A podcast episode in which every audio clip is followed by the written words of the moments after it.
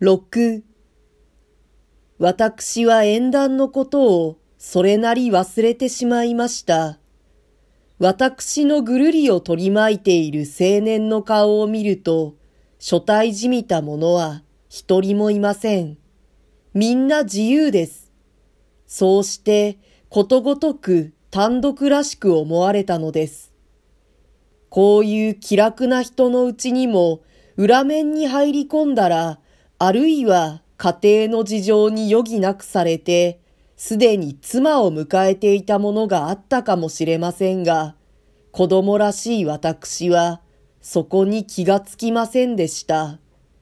それから、そういう特別の境遇に置かれた人の方でも、あたりに気兼ねをして、なるべくは、書生に縁の遠い、そんな内輪の話はしないように、慎んでいたのでしょう。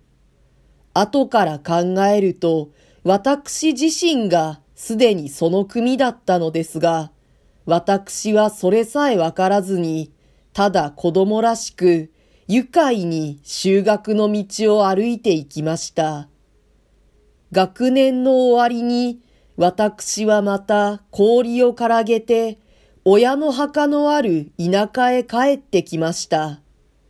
そうして去年と同じように、父母のいた我が家の中で、またおじ夫婦とその子供の変わらない顔を見ました。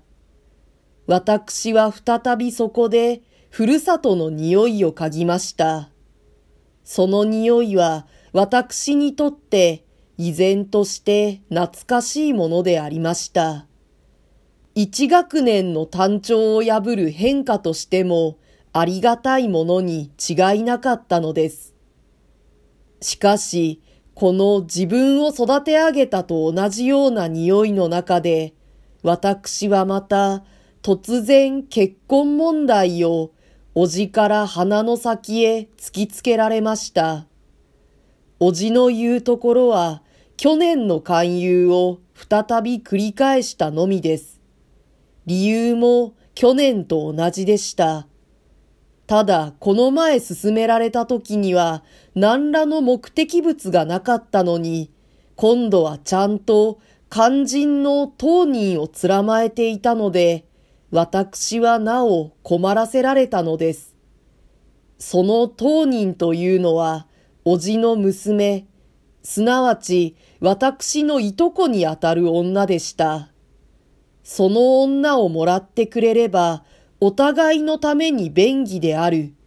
父も存傷中、そんなことを話していた、とおじが言うのです。私もそうすれば便宜だとは思いました。父がおじにそういうふうな話をしたというのもありうべきことと考えました。しかしそれは私がおじに言われて初めて気がついたので、言われない前から悟っていた事柄ではないのです。だから私は驚きました。驚いたけれども、おじの希望に無理のないところも、それがためによくわかりました。私は迂闊なのでしょうか。あるいはそうなのかもしれませんが、おそらくそのいとこに無頓着であったのが、主な原因になっているのでしょう。私は子供のうちから死にいるおじのうちへ始終遊びに行きました。ただ行くばかりでなく、よくそこに泊まりました。そうしてこのいとことは、その自分から親しかったのです。あなたもご承知でしょう。兄弟の間に恋の成立した試しのないのを。私はこの公認された事実を勝手に不縁しているかもしれないが、始終接触して親しくなりすぎた男女の間には、恋に必要な刺激の起こる精神な感じが失われてしまうように考えています。こう限るのは、こう炊き出した瞬間に限るごとく、酒を味わうのは酒を飲み始めた刹那にあるごとく、恋の衝動にもこういう際どい一点が時間の上に存在しているとしか思われないのです。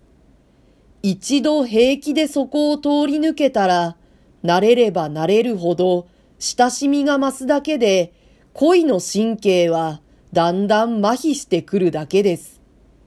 私はどう考え直しても、このいとこを妻にする気にはなれませんでした。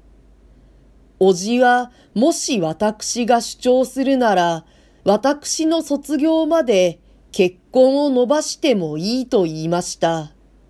けれども、善は急げということわざもあるから、できるなら今のうちに祝言の杯だけは済ませておきたいとも言いました。当人に望みのない私には、どっちにしたって同じことです。私はまた断りました。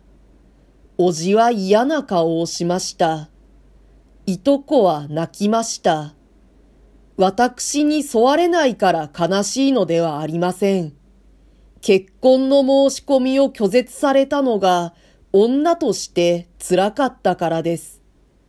私がいとこを愛していないごとく、いとこも私を愛していないことは私によく知れていました。私はまた東京へ出ました。